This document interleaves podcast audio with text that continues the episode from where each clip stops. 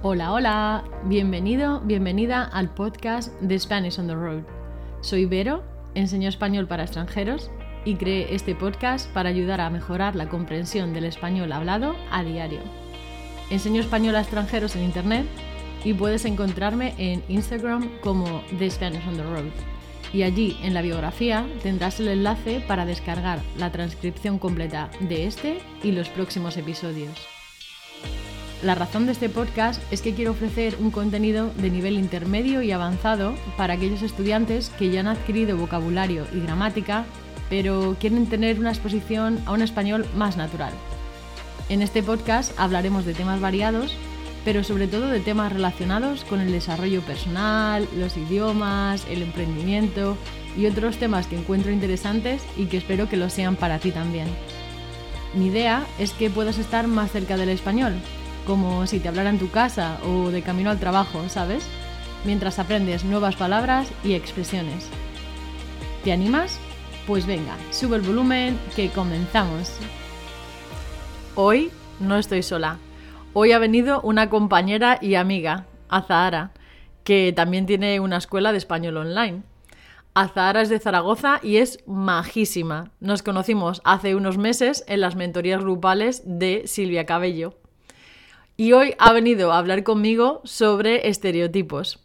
Sobre estereotipos de los españoles y estereotipos sobre aprender español. Estoy segura que os vais a divertir. Venga, que la llamamos. Hola Zara, ¿qué tal? Buenas, Vero, ¿cómo estás? Muy bien, muy bien. Oye, muchísimas gracias por venir. Y muchas gracias a ti por traerme. No, no, además vamos a hablar de un tema, mmm, bueno, que tú eres bastante experta en esto, ¿no? vamos a hablar de los estereotipos sobre los españoles, sobre el español, un poco de todo, ¿no? Sí, tengo un montón de ganas. Pues bueno, yo voy a nombrar pues algunos y vamos comentándolos. Porque claro, Sí, imagino que tus estudiantes también te han dicho alguno de estos, ¿no? Bueno, no solo los estudiantes, que bueno, tú también has, has vivido en el, en el extranjero, ¿no? Sí, claro, en Estados Unidos, sí. Estuve seis añitos. Pues tú seis años en Estados Unidos y yo llevo siete años en Reino Unido, así que la de estereotipos que habremos escuchado. Pues un montón, ¿no? Sí. Ya, además es que, bueno, ahora lo vamos a comentar, ¿no? Pero parece que como ya conocen algunos estereotipos, ya tampoco se molestan mucho ¿eh? algunas personas en conocerte porque dicen, ah, bueno, a esta persona no... Y luego ya el estereotipo, ¿no? O sí le gusta esto. Y bueno, que te pueden encasillar un poco, es lo que quiero decir. Igual sí, ¿eh? Es verdad, ¿No? pero bueno, cre- creo que esto lo hacemos, lo hacemos todas las personas, ¿no? Hombre, Yo- sí.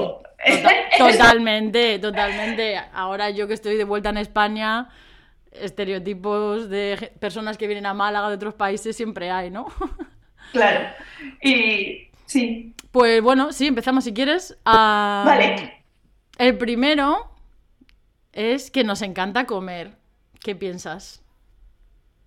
Pues nos encanta comer y además la gastronomía española es como muy famosa, ¿no? Sí, súper famosa, pero... Hombre, ¿yo qué voy a decir? Yo, yo voy a barrer para casa. Es, es la mejor. Em, Sí. a mí me gusta muchísimo, ¿eh? La, la comida española también y me gusta mucho sobre todo lo que implica, ¿no? Por ejemplo, el, el tapeo o el, el tomar unas raciones, que es así un momento más de compartir, no solo comerte tu, tu platillo. Sí. eh, Claro que no es comer, eh, no es comer e irte, ¿no? Mm, Sí. Y, y sobre todo la sobremesa, que eso aquí lo echo muchísimo de menos. Pues eso te iba a preguntar porque digo, a mí eso es algo que me chocó muchísimo en Estados Unidos porque era eh, llevarse el plato, el camarero se llevaba el plato y ya todo el mundo se levantaba con unas prisas y yo era como, pero un momento, qué estrés. Sí. Aquí mi experiencia también ha sido similar. Incluso cuando he invitado a amigas o amigos a casa, eh, ha sido como, bueno, ya hemos terminado de cenar, hasta luego. ¿En serio? Hombre, pero un poquito de sobremesa, unas cartas, un... Un algo. Jugar a algo, un comentar, sí. Qué raro, ¿no? ¿Y te ofendí al principio o no? Tengo curiosidad. Pues yo creo que igual un poco sí, ¿eh? No me lo quería tomar a mal, pero un poco de... Tú, pero bueno, esta gente viene aquí a comer y se va, ¿o qué? Como si fueses un hotel. que esto es un, esto no un restaurante. Efectivamente, sí, sí, sí. Yo, una de mis estudiantes eh, me dijo, pues hace unas semanas que estuvo en Madrid y que le hacía mucha gracia lo que es el tema de la planificación. Como que, o sea, ya no es el evento en sí, sino que la planificación de tantos, te metes en un grupo de WhatsApp, allí se habla, dónde vamos, qué vamos a hacer, a qué hora, o sea que ya no es solamente ese momento de, yo qué sé, de tapas, sino toda la planificación que hay detrás de todo esto. La, planificación, eh, a ver, explícamelo otra vez, ¿qué decía Elisa? Sí, pues Elisa decía que, por ejemplo, ¿no? Oye, vamos a cenar o vamos a, yo qué sé, de tapas que decía que tenemos esta costumbre de crear un grupo de WhatsApp para todo, ¿no? de crear un grupo de WhatsApp o simplemente con mensajes individuales, ¿no? O sea, quiero decir, y pero ya era como, oye, este restaurante qué os parece? Y este, pero como porque nos tomábamos muy en serio o nos tomamos muy en serio dónde vamos a ir, qué vamos a comer, queremos que sea de calidad, que sea bueno y que sea una experiencia, o sea, es como esa, esa planificación de toda la experiencia global, ¿sabes? Ah, pues ahora que lo dices, igual sí, ¿eh? Como que, que, ya que salimos a cenar o a comer por ahí, pues lo hacemos bien, ¿no? Sí, sí, sí, sí, porque queremos asegurarnos que va, a estar bien. Yo creo que hay un poco de todo, ¿eh? Habrá gente que planifica más, ¿no? Gente que planifica menos. Pero bueno, quizás esto también es un estereotipo que yo tengo con la gente de por aquí, pero sí que me da la sensación de que quizás comen más fuera de casa o, piden más comida para llevar. Y creo que aunque en España eso también se hace, por supuesto, pero me da la sensación de que no es tan, tan habitual. Sí, sí, sí. No, pues yo creo, a lo mejor se está poniendo... ya, no sé. Claro, no, pero que ya que, ya que vamos a, gastar dinero en comer, pues queremos la experiencia completa, ¿no? Sí, Por supuesto que, que igual, oye, los viernes siempre pedimos pizza o algo así, ¿vale? Pero no es algo quizás tan de diario, no lo sé. Sí, sí, sí, es curioso, no sé, igual también estamos inclusive cambiando cosas, no sé. Y bueno dime, dime que yo creo que después de siete años viviendo en, Inglaterra, eh, también tengo algunos estereotipos de los españoles, de las personas españolas, porque mi visión no ha, no ha evolucionado. Claro, la sociedad ha evolucionado, pero yo sigo en, Sigues con la versión de cuando te fuiste, ¿no? Sigo en 2016. Sigues en 2016. ¡Wow! Sí, sí que llevas tiempo. Madre mía, yo fui en 2015 a Estados Unidos. Sí que llevas tiempo, sí. Sí. Y bueno, otra, otro estereotipo que tenemos muchos bares. Yo he hecho mi, mi, búsqueda y realmente sí. Tenemos un bar por cada 135 habitantes. Claro, es que esto no es que tengamos muchos bares, o sea, no es un estereotipo, es, es, un dato, es un dato. Es un hecho, sí. Exacto, sí, sí. Eh, ¿Por qué crees que tenemos tantos bares? Yo lo considero, madre mía, esto suena fatal, ¿no? Pero una segunda casa, ¿no? Porque quiero decir, puedes invitar a tus amigos a casa o puedes quedar en el bar, por ejemplo. Mm, Pasamos mucho tiempo allí para socializar, ¿no? Oye, ¿crees que en estos 135 habitantes han contado a los mayores de 18 que pueden, que pueden beber? ¿O se cuenta a, toda la población? Aunque ah, buena pregunta. Yo entiendo que se cuenta a toda la población, sí. Es que entonces es una barbaridad porque... Sí, sí, sí. un niño no va a consumir. Y yo luego voy siempre a los mismos bares, yo no sé. Tienes razón. Yo creo que es que también en España tenemos muchas ocasiones em, sociales para beber. Sí. Bueno, pero un momento, a ver, que tenemos esa fama, ¿no? De beber, los bares y tal. Pero yo te voy a contar que el verano pasado vi a una señora, no era española, no voy a decir nacionalidad para no ofender. tenía pinta de hablar inglés. Pero tenía unas habilidades para beber increíbles, porque la señora estaba con un copazo en la mano, dormida y el brazo extendido, sujetando el cubata, bueno, la copa, ¿no? Pero ya estaba dormida en la hamaca, tomando el sol. Y yo dije, ojo, ojo, que nosotros tenemos la fama, pero cuidado. Beber, beber yo creo que se bebe mucho en todos, en todos los sitios, ¿no? No solo en España. Sí, Pero yo creo que en España bebemos mejor que, que en otros, que la gente de, otra- de otras nacionalidades, ¿no? Por ejemplo, eh, claro, como nuestra fiesta empieza más tarde, en España no ves a gente súper borracha por la calle a las 9 de la noche, porque aún no ha claro, empezado la fiesta. claro. Yo creo que bebemos durante el día.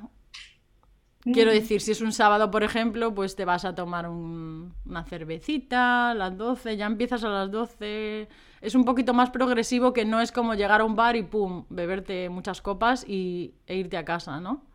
No nos faltan las excusas, pero Ya. para, para beber. No nos faltan. En Bueno, yo fin. estaba intentando dar una explicación así un poquito más, pero que no, ¿no? Vale, no cuela. Sí. Y bueno, también ah, dicen que tenemos muchas iglesias.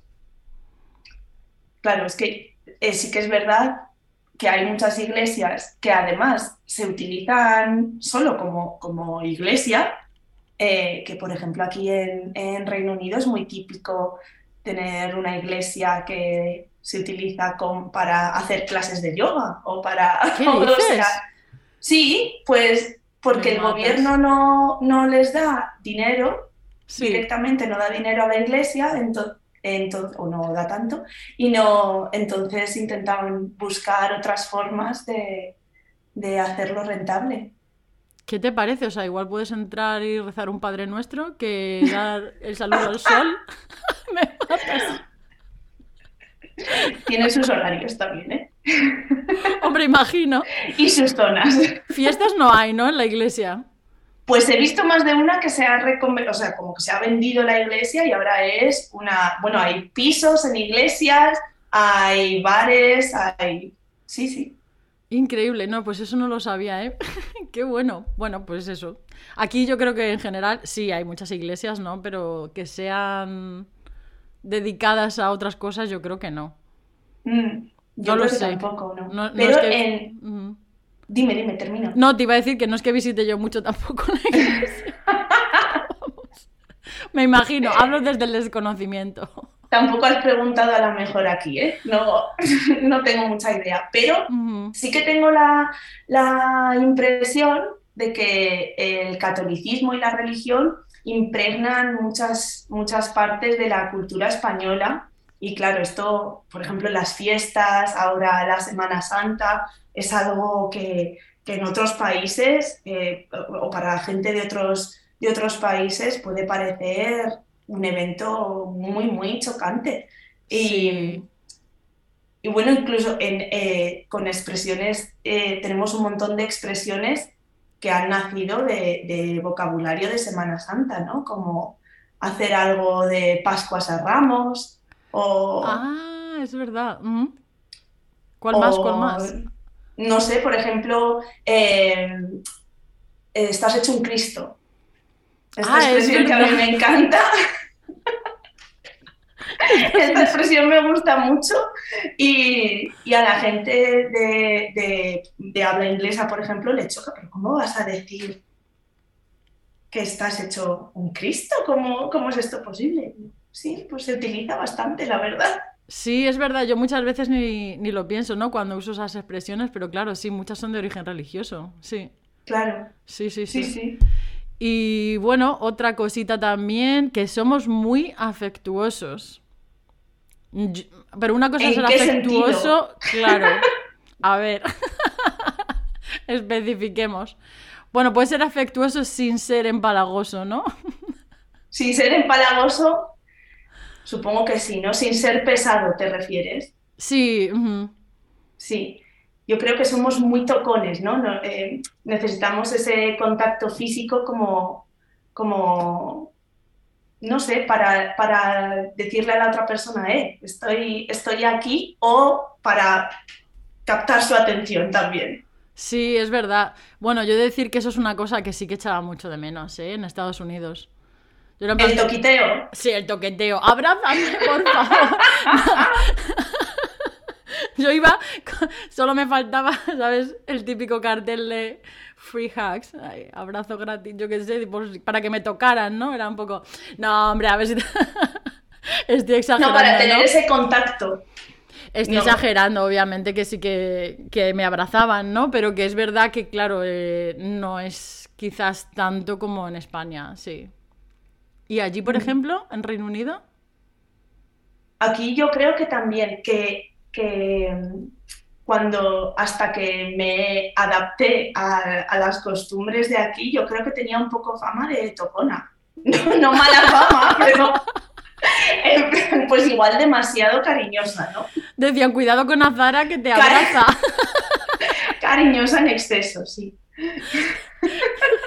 Qué bueno. Sí, sí, sí. Ay, madre. Bueno, y también que esto lo hable en stories ahí en Instagram. Que bueno, nos pueden encontrar, por cierto, en Instagram, ¿no? Yo estoy como The Spanish on the. Road y tú estás. Y yo soy Somos Escuela Spanish. Eso es. Y ahí comentaba pues este estereotipo que es que hablamos alto, que pegamos unas voces increíbles. Sí, ¿Qué opinas? Sí, eh, a ver, es que, claro, hay una parte de mí que se siente ofendida y hay otra parte que dice, si es verdad, Zazara, acéptalo. Lo primero es, a ver, esto es un proceso. Negación, ¿sabes? Esto como- Hasta que llegas a la aceptación. aceptación. Efectivamente. Yo también he de reconocer que es algo de lo que no me siento muy orgullosa, pero sí, sí, sí que hablamos alto, sí. A ver, si tengo que poner una excusa, yo diría que es porque tenemos mucha vida callejera, ¿no? Nos Sí, gusta mucho la calle y entonces, claro, en la calle no vas a hablar con, como si estuvieras en una biblioteca. sí, es verdad. Bueno, esa es mi excusa. Te, lo- Pero- te lo compro. Además de hablar alto, yo un problema que tengo, sobre todo con mi pareja, que es de, de aquí, es que me dice siempre que no sabe si, es- si estoy hablando normal o estoy enfadada, especialmente cuando hablo por teléfono con mi madre. ¿Ah, sí? Ah, bueno, pero con él no, sino cuando hablas con Bueno, con él, con él también, con él también me tiene Bueno, que yo creo que eso ya lo... Estoy casi segura que lo entiende cuando estás enfadada, ¿eh? No... Otra cosa es que se quiera dar por aludido. Pero si estoy hablando con mi madre, igual dice, pero chica, ¿qué pasaba? Y digo, nada, si estábamos hablando de, de unas compritas que he hecho, no, no sé. Es que yo me sentía... Es que me ha recordado que sí, a Estados Unidos, que yo me sentía como, digo, tengo doble personalidad o algo. Porque claro, eh, en una empresa en la que trabajaba, cuando hablaba inglés, era como, hey, how's it going? Otro tono de voz, ¿no? Una cosita así más calmada, ¿no? Y claro, Mm. ya llegaba alguien de, yo qué sé, pues México, Perú, mm, no sé, de donde fuera, y era como, ¿qué pasa? ¿Qué tal? Y entonces era como de repente decían, pero esta chica está bien o es bipolar o algo, ¿qué le pasa? Sí, sí, sí, cambia, cambia la voz y cambia la personalidad. Esto lo hablaba hace poco con, con mis estudiantes, eh, porque sí que es verdad, hay estudios de que, que eres una persona diferente en, en cada idioma que hablas, en cada sociedad en la que te mueves. Sí, sí, sí. No, es verdad. Si yo lo hablé en un episodio también aquí en el podcast de aprendizaje de idiomas y desarrollo personal, que al final es como que desarrollas otra personalidad porque te expresas de una manera diferente, un tono diferente. Sí, Exacto. hay que encontrar, tienes que encontrar tu voz en el idioma, ¿no? Exacto. Mm, Tienes que encontrar tu idioma. eso. Y, de, y eso me suena a una cosa muy chula que tú tienes y quiero que nos cuentes ya. No vamos a esperar más. Eh, pues sí, tengo, tengo un programa que de hecho se llama Mi Voz, que no sé si lo has dicho por eso o es que te ha Sí, salido por- así y luego... No, no, no, porque me he acordado y he dicho, pero es que es justamente como el programa que tú, que tú tienes, ¿no? Sí, sí, estaba, me ha venido a la cabeza cuando, cuando hemos empezado a hablar de este tema, porque en este programa lo que, lo que intentamos hacer es eh, intentar ganar esa confianza que, muchas veces nos falta eh, para, para, hablar otro idioma, en este caso para hablar español. y, uno de los temas que vimos justamente la semana, la semana pasada era sobre, sobre nuestra personalidad y quiénes somos cuando, cuando hablamos español.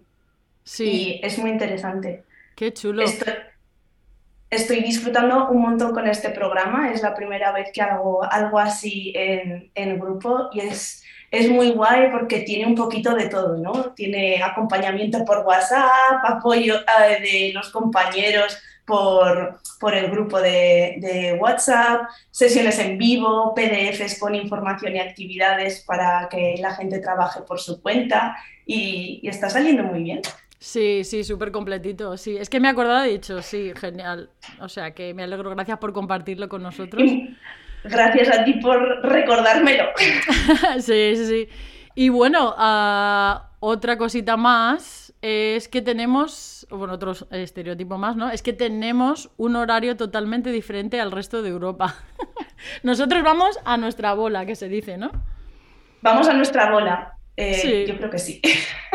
sí, pero voy a darte otra excusa para esto, ¿no? Antes te decía que hablamos alto porque vivimos, eh, tenemos mucha, mm, mucha socialización en la calle, pero eh, para lo del horario diferente, bueno, es que en realidad nosotros tendríamos que tener el mismo horario que Reino Unido, pero tenemos una hora más.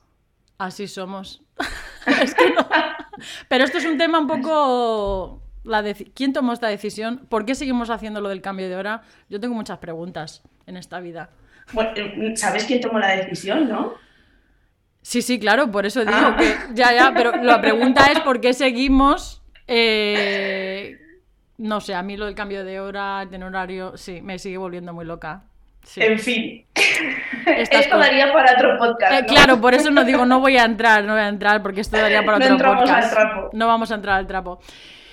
Que. Y nada, otra cosita. Todos sabemos bailar flamenco y sevillanas. Pues ya ves tú, tengo yo un arte bailando. O sea, yo tengo el mismo baile para bodas, bautizos, comuniones, funerales. O sea. El baile del pollito, así como. Efectivamente, ¿cómo lo sabías? Porque, porque es típico de las personas que no tenemos ni idea de cómo bailar. yo muevo pie derecho, pie izquierdo, ¿no? Como un lado al otro. Luego ya igual le mete un poquito, como dices tú, lo del pollito, le mete un poquito de hombro, codo para arriba y ya eso ya es hasta donde llego, ¿sabes? Sí. Este, este estereotipo me hace pensar que tendría que devolver mi DNI, ¿no? Mi, nacionalidad, porque sí, no va nada, nada conmigo. Claro, claro, sí, en plan de, pues si esto es así, yo española no soy, no soy. Exacto. Bueno, otro que este es un tema, bueno, temazo. Nos gustan los toros. Bueno, pues si yo tenía que devolver el DNI con el, con el anterior, con este, con este ya, no me gusta nada el, la cultura taurina, ¿eh? No. Que, otra cosa que tampoco entiendo por qué se sigue, no sé, incentivando, no lo sé. Bueno, lo de siempre, hay unas personas X con dinero que siguen pagando por esto y eh, mientras eso siga así, pues es lo que hay, ¿no?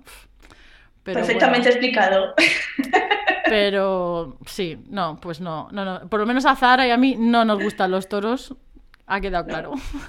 Y a, y a muchísima gente, muchos grupos antitaurinos. Hay mucha gente también a la que eh, la, no solamente gente que, la gente que decíamos antes que paga y eso, hay mucha gente que por tradición, porque siempre se ha hecho así, porque está asociado a las fiestas de su pueblo, o que esto también es otro tema, las fiestas de los pueblos en, España. Sí. Pero bueno, sí que, sí que les gusta o, lo... Sí, les gusta más, pero, pero hay muchísima gente también a la que no, ¿eh? Sí, sí, no, obviamente, sí. Hay muchas asociaciones antitaurinas. De hecho, yo estuve viviendo eh, un año y, fue un año y medio en Denia, en Alicante. Mm. Y Es que, madre mía, asociado a las fiestas del pueblo, porque al fin y al cabo, bueno, yo lo veo como un pueblo, tenía, tenían el Bous a la mar. No sé si lo has escuchado. Ah, sí, sí, sí, sí.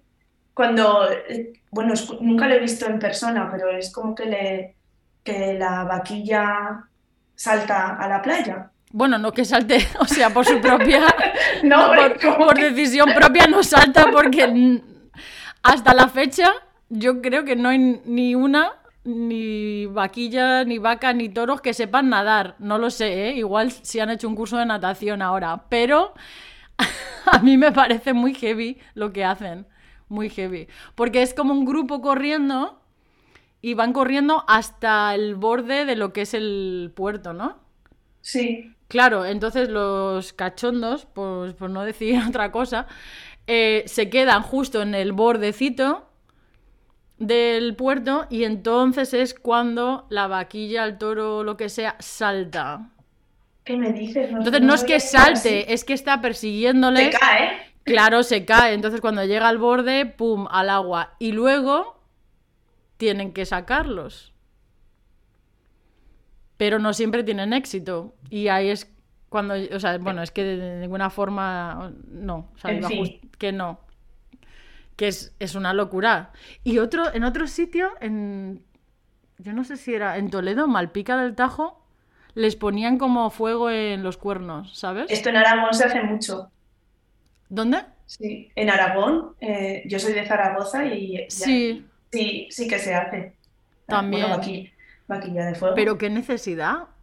Ah, pues ninguna. Pero ¿y cómo asocias, cómo asocias eso a la Mm. cultura? O sea, ¿qué No relación sé tiene maltratar un animal? salió, Sí, pero bueno. Sí, sí, estas cositas. En fin, pues nada, bueno, ya nos han quitado el carné. Mañana yo voy a la comisaría, lo entrego, digo, buenos días, vengo a traer mi carné. No Sí, cumplo los requisitos.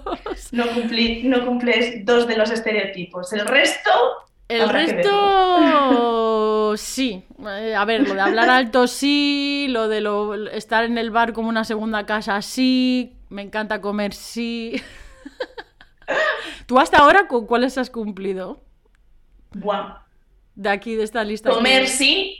El de los bares, bueno, yo creo menos, pero quizás porque no vivo en España.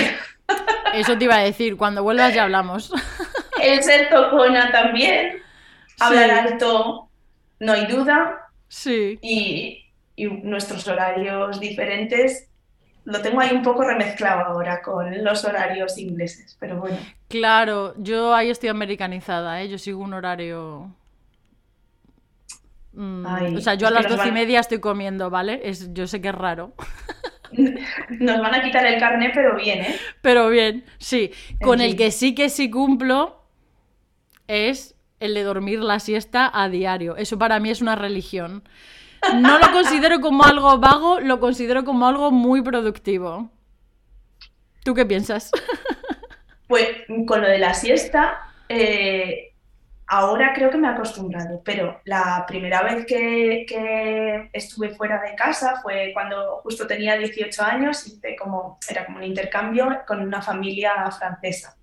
Sí. Y, y entonces, eh, entre semana, pues teníamos clases de francés y, y, vale, pues estábamos como, como en el cole, ¿no? No había siesta. Pero el fin de semana, el sábado, comíamos y decían, bueno, ¿qué hacemos? Al-?" Y yo decía, pero no nos sentamos al sofá, no digo pero ¿qué, qué hacemos? ¿Pero qué preguntas? Claro, ¿qué hacemos? Sentarnos en el sofá, poner las noticias y doblar un poco el Echar la cabezadita ¿no? Una cabezadita, dar una cabezada así. Eh, me parecía rarísimo no tener esa paradita después de comer. Para mí la siesta no, no, es, sin- no es dormir, ¿no? No hace falta dormir, es como ese reposo, ese ratito de reposo, media Sí. hora, 40 minutos, no hace falta más, pero un ratito después de comer. Sí, sí. O no, yo dormir sí. Bueno, de hecho es que tengo, yo tengo un máster en siestas, ¿vale? O sea, yo se lo explico a todo el mundo, digo, tienes que dormir la siesta, estos son los tipos de siestas. Tenemos el power nap, que son 10 minutos. Pero bueno, que yo creo que esa es la cabezadita, ¿no? Sí, Bueno, 10 minutos no. A ver, la, cabeza, la cabezadita es una palabra que se utiliza para eh, cerrar los ojos cinco minutos o mm, despertarte y pensar que estás en el día siguiente. ¿eh? Cuando estas siestas de domingo, que de repente han pasado tres horas y si es invierno se ha hecho de noche y no sabes dónde estás. Bueno, pero esa siesta de persiana, de persiana baja, eh, mm, pijama, el bidé debajo de la cama, ¿sabes? Como antiguamente. Esas siestas son matadoras, ¿no? Yo no puedo dormir eso, eso no. Eso no, porque pierdo. Porque ya no a me veces acuerdo. tenemos accidentes. Ya no me acuerdo ni de mi nombre. No, eso no, eso no. Pero mm, mi siesta favorita es la siesta del café. ¿Sabes cuál es? No. ¿La siesta del café es por la mañana? O sea, Mm, como antes de comer. Ah, no, esa, era la de- esa es la del cordero. La del cordero. Sí, sí, digo, igual tiene otro nombre. ¿Cuál es la siesta del café? La siesta del cordero también me gusta, también me gusta. No, la del café es que te tomas un café, esto da igual la hora, pero bueno, generalmente es como al mediodía, ¿no? Eh, Bueno, al mediodía nuestro, a, yo qué sé, a eso de las 3, ¿no? Te tomas el café y directamente mm, te vas a acostar, te vas a la cama. Y, te, y duermes 30 minutos. Y aquí está el power, el poder de esta siesta es que a los 30 minutos ya tienes tus más o menos 20 minutillos de haber dormido más el poder del café y te levantas, vamos, como una leona, te lo digo.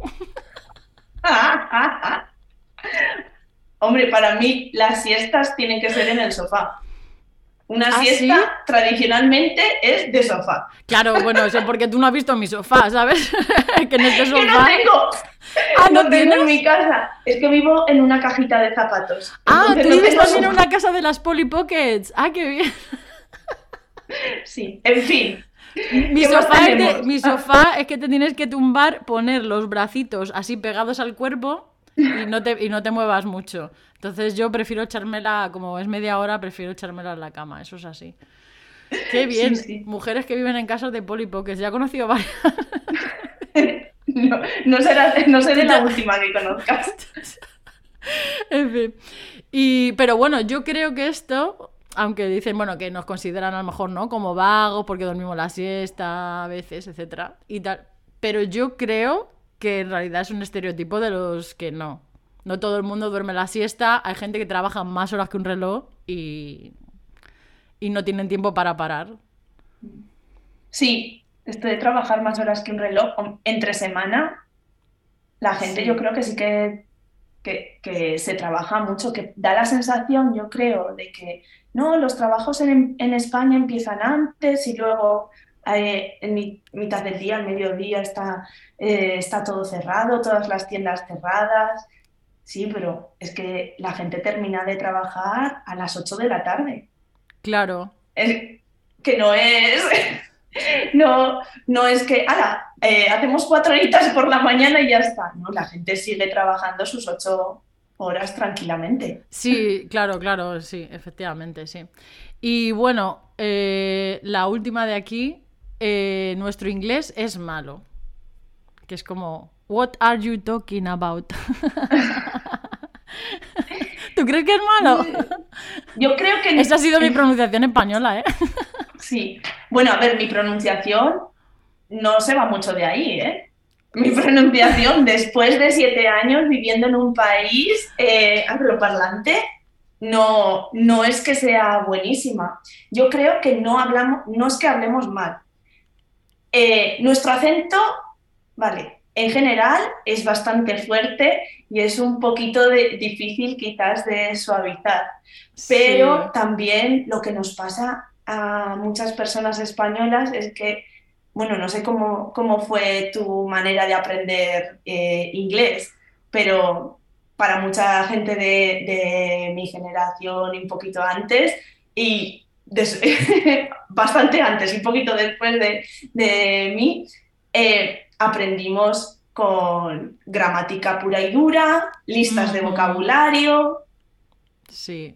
y nada, nada de, de hablar eh, o, de, o de incluso escuchar. Yo la primera vez que vine a Reino Unido no entendía ni papa, no entendía nada, absolutamente. Sí, sí, sí, sí, sí. No, igual, yo, bueno, es que el inglés que, no sé. Eh, es que eran fotocopias en blanco y negro con una lista eh, muy aburrido. madre mía. aburridísimo, ¿no? Comparado con... Y no producías. No producías inglés, ni, ni escuchabas, ni hablabas, era todo una hoja y escribir y... no, no, no, no. Claro, entonces la gente que ahora tiene 20 años o más eh, sabe inglés, ¿vale? Pero solo sabe una parte del inglés, como tú dices, no sabe, no, o es mucha gente sí sabe, pero que la mayoría, a no ser que hayan hecho un, un esfuerzo extra, solo saben leer y escribir y la lista de los verbos irregulares del inglés, ¿no? Sí, sí, sí, sí. Menos mal, menos mal, yo aquí nos voy a tirarnos flores, a ver qué te parece. menos, mal que hay menos mal que hay profesoras como nosotras que hemos sufrido esa fotocopia en blanco y negro y hemos dicho no. Nosotras vamos a crear una escuela de idiomas, en, este, en nuestro caso de español, para enseñar de una forma más dinámica, más producción y no tanta cosa mecánica y algo más real, ¿no? O sea, ya está, ya tira las flores. Qué diferencia, sí. Yo tengo, tengo estudiantes que han llegado a mí, y seguro que a ti también te pasa, estudiantes que han llegado con un nivel eh, de total, principiante total, y, en la primera semana ya pueden hablar más de, lo que, de lo que hablé yo en todo mi aprendizaje de inglés en la escuela pública. Sí, sí, sí, sí. Totalmente. Bueno, en la privada igual, ¿eh? Que tengo amigas que han ido a la privada, eso no es. O sea, no, era por la escuela pública, era por el sistema educativo que tenemos en España. Sí, eso es, sí, sí, por el sistema educativo que no. Que no. Viva la escuela pública. Sí, sí, sí. No, no, no. no, no, lo entendí, lo entendí, pero sí que es, ese sistema en sí mismo, sí. Mm. Y bueno, pues esta segunda parte del episodio vamos a hablar de estereotipos sobre las personas españolas, ¿no? O sea, sobre las personas españolas, perdón. Voy a cortar esto. Y en esta segunda parte eh, vamos a hablar de los estereotipos, pero esos estereotipos y prejuicios sobre el idioma español, ¿no? Sí, esta, parte me, esta parte me encanta. Claro, así que esta nos vas a contar tú. Cuéntame. A ver, algunos estereotipos eh, con los que mis alumnos han venido a mí ha sido, por ejemplo, el, eh, la obsesión con, la, con el sonido R, ¿no? Sí. no, sé si, no sé si de qué nacionalidad son tus, tus estudiantes, pero eh, muchos de los míos son eh, ingleses y, sí que para muchos es una, es una obsesión, ¿no? Que necesitas saber hacer este sonido. Sí, norteamericanos en mi caso, pero sí, efectivamente, es como una obsesión de no puedo Claro, lo estoy pensando en inglés. I can roll my eyes. No, no puedo, pero como roll my eyes. No puedo hacer el sonido de la R, vamos. Sí. Sí. Sí, pero no tiene tanta importancia, ¿no? ¿Qué piensas? De hecho, hay personas nativas españolas que, que, no pueden eh, producir ese sonido y no tienen ningún problema en su día a día. Quiero decir, se les entiende perfectamente yo creo que igual sí que hace falta hacer, o es, un poco más útil saber la diferencia entre la, hacer un sonido diferente cuando hay una R fuerte y una R suave. Eso sí que me parece eh, algo que eh, útil Sí. Pero no hace falta que sea una R como hacemos, por ejemplo, en Zaragoza o en el norte de España, que es así como muy, muy, marcada. sí. muy marcada. Sí. Sí, Eso para nada. Sí. ¿Y qué más cositas has escuchado o te han dicho sobre pues, estos eh, prejuicios? Desde la primera clase, o bueno, desde la primera clase no, pero desde el principio, principio, eh, la conjugación. Sí, que dicen que es un martirio, ¿no? la conjugación sí, eh, que, la ven como algo muy difícil también y no sé, ¿tú, ¿tú qué crees? ¿Qué, consejo darías a la gente para...? Hombre, yo es que es, yo realmente lo que intento hacer, más que consejo, es que en realidad mostrarles que, quiero decir, en inglés, por ejemplo, también hay conjugaciones. Exactamente, sí, tienes toda la razón yo digo, esto es igual que en inglés, y es verdad, porque, bueno, obviamente, excepto algunas cosas, ¿no? Pero que hay muchísimas cosas que son, muchísimas conjugaciones que son similares, vamos, conjugaciones similares, quiero decir, los tiempos verbales, ¿no?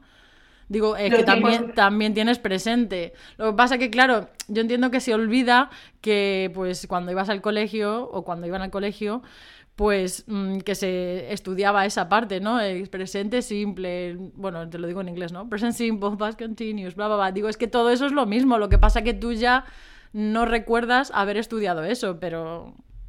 Bueno, pero eh, depende, depende también del, país, porque en el sistema educativo de Reino Unido la parte de gramática se, quitó del... ¿Se la saltaron? ¿Ah, del currículo, sí. Ahora está, está volviendo un poquito, pero esa parte de gramática se perdió. Entonces, claro, una persona adulta que no sabe, que, no ha, estudiado nunca los tiempos del pasado o los, tiempos verbales, ponerse ahora a estudiar gramática es un poco, es un martirio. es un martirio, es un martirio. Pero bueno, en realidad, y en realidad los nombres tampoco importa, o sea, que qué más da que sea presente, que sea Exactamente. que sea, o sea, quiero decir que el nombre da igual, es un poco verle, hacerles ver que, oye, que, que, tú también usas la gramática, ¿eh? Para quitarle un poquito ahí de peso, sí. Exacto. Sí, ¿y qué más cositas? Otro que después de escucharte a ti en tu webinar, eh, seguro que tú tienes un montón de, claves para este, es sobre el subjuntivo. Sí. Es que esto es imposible, el subjuntivo es imposible de, de entender. Sí, hombre, imposible, no, no hay nada imposible. Gracias a la gramática cognitiva. Pero sí, yo creo o sea, más que. Porque el problema con el subjuntivo, no sé cómo lo, cómo lo ves tú, ¿no? Pero es cuándo usarlo. Yo creo que ese es el problema. No, no es. Para ellos no el problema no es las conjugaciones, sino cuándo usarlo. Sí, en, este, en este caso es entender cuándo, cuando lo utilizamos y cuándo, y cuando no hace falta, sí. Claro, entonces yo lo que intento, bueno, intento no, lo que hago realmente es ponerlo muchísimo en contexto, en situaciones con roleplays, actividades, todo lo que sea más cercano a la realidad para que ese conocimiento subjuntivo sea algo más automático y que no estén pensando, a ver, tengo que no estén haciendo matemáticas en su cabeza de, en este caso subjuntivo, sí, no, sino que sea algo un poquito más natural y en contexto, ¿sabes? Exacto, que eh, aprender en qué situaciones eh, utilizamos este subjuntivo que suena tan grande y tan extraño no, no es algo de mm, rellena el hueco. ¿no? ¿no? se puede aprender así, sino que tiene que ser puesto en una situación. Sí. Exacto, puesto en unas situaciones, yo creo que es lo mejor, sí. ¿Y algún otro más? Bueno, eh, este es estereotipo, pero es verdad. Y es que hablamos muy rápido. Seguro que a ti te lo han dicho también. Es que los españoles habláis muy rápido. Sí, pero tú crees que es... Yo sigo pensando que también es porque unimos... Vale, hablamos muy rápido. Ok, lo compro, pero... pero Se lo toma personal. Pero porque unimos mucho...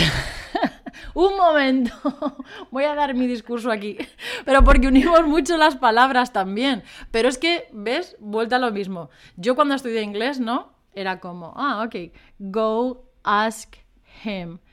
nadie, tía, nadie. Yo cuando fui a Estados Unidos, nadie decía, oh, ok, go ask him.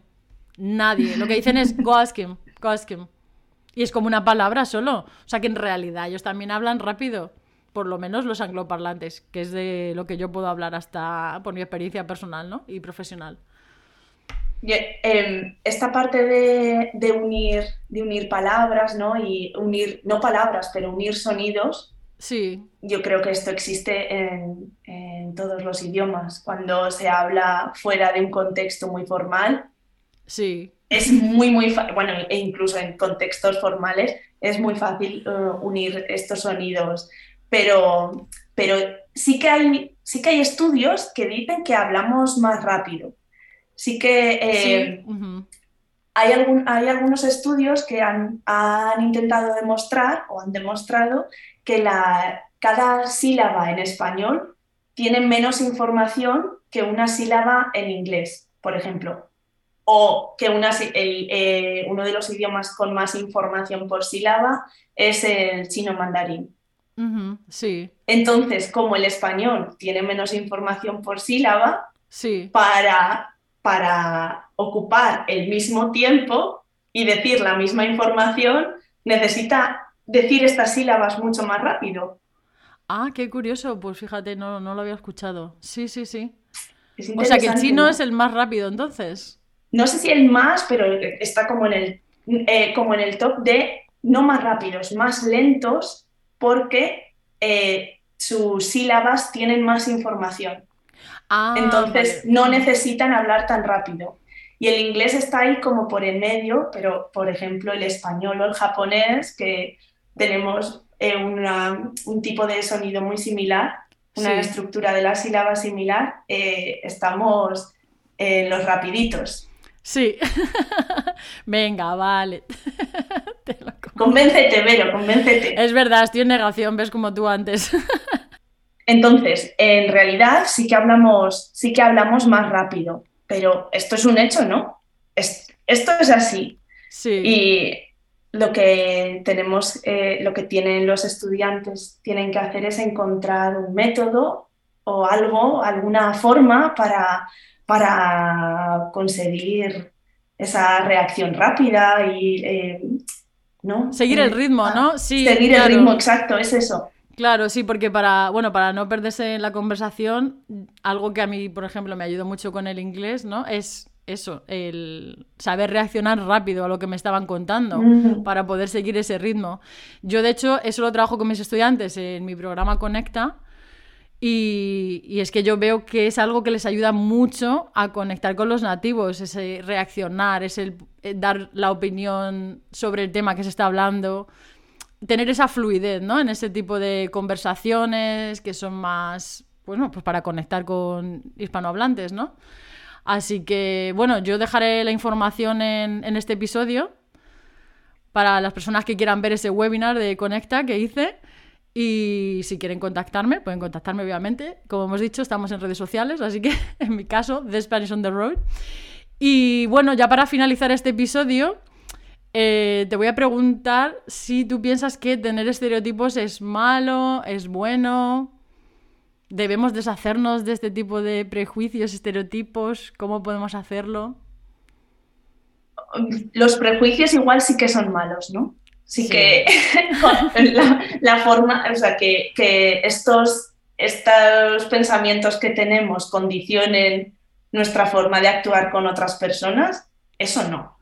Pero los estereotipos, bueno, a veces son divertidos, ¿no? Algunos de ellos son divertidos, otros, otros pueden ser igual un poco más dañinos, pero en realidad existen y ya está, ¿no? Eh, somos personas que hemos crecido con una cultura alrededor y, y, es común, es normal tener estos estereotipos, pero aprender una lengua, lo que necesitamos es abrir nuestra, nuestra mente quizás ¿no? a, nuevas culturas y nuevas formas de pensar y aprender, aprender una lengua nueva es, es, hacer esto totalmente, ¿no? Claro, claro, totalmente. Es que al final es aprender la cultura y habrá estereotipos que, que, te gustarán, otros que no. Yo lo que siempre digo es, pues coge lo mejor de cada cultura, ¿no? de cada idioma. Y tú eliges. Exacto. Así estamos, sí. así y habrá, habrá muchos estereotipos que digan, hombre, pues esto sí, lo pensaba y es así. Y otros que digan, bueno, era una generalización que tenemos, eh, quizás una campaña para, tener, para atraer turismo, como la sangría en todas las mesas, etcétera, que es otro estereotipo, eh, pero, pero bueno, que no, no, son, no está tan mal. No, está bien. Pues nada, bueno, lo dejamos aquí. Muchísimas gracias por venir. Me ha encantado hablar contigo y muchas gracias por compartir con, nosotros todo tu conocimiento. Se ha pasado el rato volando, ¿no? Ya ves, sí, sí, sí. Así que nada, pues esperamos que lo disfrutéis y, y nada, y tú y yo, pues nos vemos. Nos vemos pronto. Sí, hasta luego. Hasta luego, Bello. Chao. Gracias. Y ya, para finalizar, os voy a explicar cinco Y bueno, que eso es hemos todo por hoy. Espero que os haya Aunque gustado el este episodio y que hayáis aprendido mucho. Ya sabéis primera, que podéis encontrarme en las redes sociales, Este en Instagram decir, pues, como no The Spanish on the Road. neutral. Como soy Nos vemos. Voy a decir que la mejor comida es la de España. Entonces estoy barriendo para casa. La segunda no es una expresión realmente, pero es una forma de hablar. Es cuando nos referimos a la acción. Dijimos tapeo. Puedes decir tapeo, que es la acción de tapear, playeo, que es la acción de ir a la playa, eh, cerveceo, que es la acción de tomar cervezas. la número tres, colar. Yo dije, no cuela. Significa que no te crees la mentira que te están contando. Le puedes preguntar a la persona también así para ver si cree lo que dices, como, entonces no cuela, ¿no? la cuatro, hacer algo de Pascuas a Ramos. Esto es que ocurre muy de vez en cuando. La expresión pues se refiere a la fiesta de la Pascua de Resurrección, una semana después del Domingo de Ramos. Por tanto, entre estas dos fiestas hay una diferencia de casi un año. Entonces, cuando decimos de Pascuas a Ramos, es que ocurre, pues eso, muy de vez en cuando. Y la quinta, estar hecho un Cristo. En realidad, mmm, aquí hay varias expresiones, porque hay expresiones como andar hecho un Cristo, estar hecho un Cristo, acabar hecho un Cristo, quedar hecho un Cristo. Significa básicamente estar completamente magullado, desastrado, descabalado. Vamos, un desastre. y con esta pues se me ocurre, por ejemplo, que puedes decir es que estoy hecho un Cristo cuando a lo mejor pues eso, no te ha dado tiempo a ducharte, no llevas ropa adecuada. Pues eso es, estar hecho un Cristo.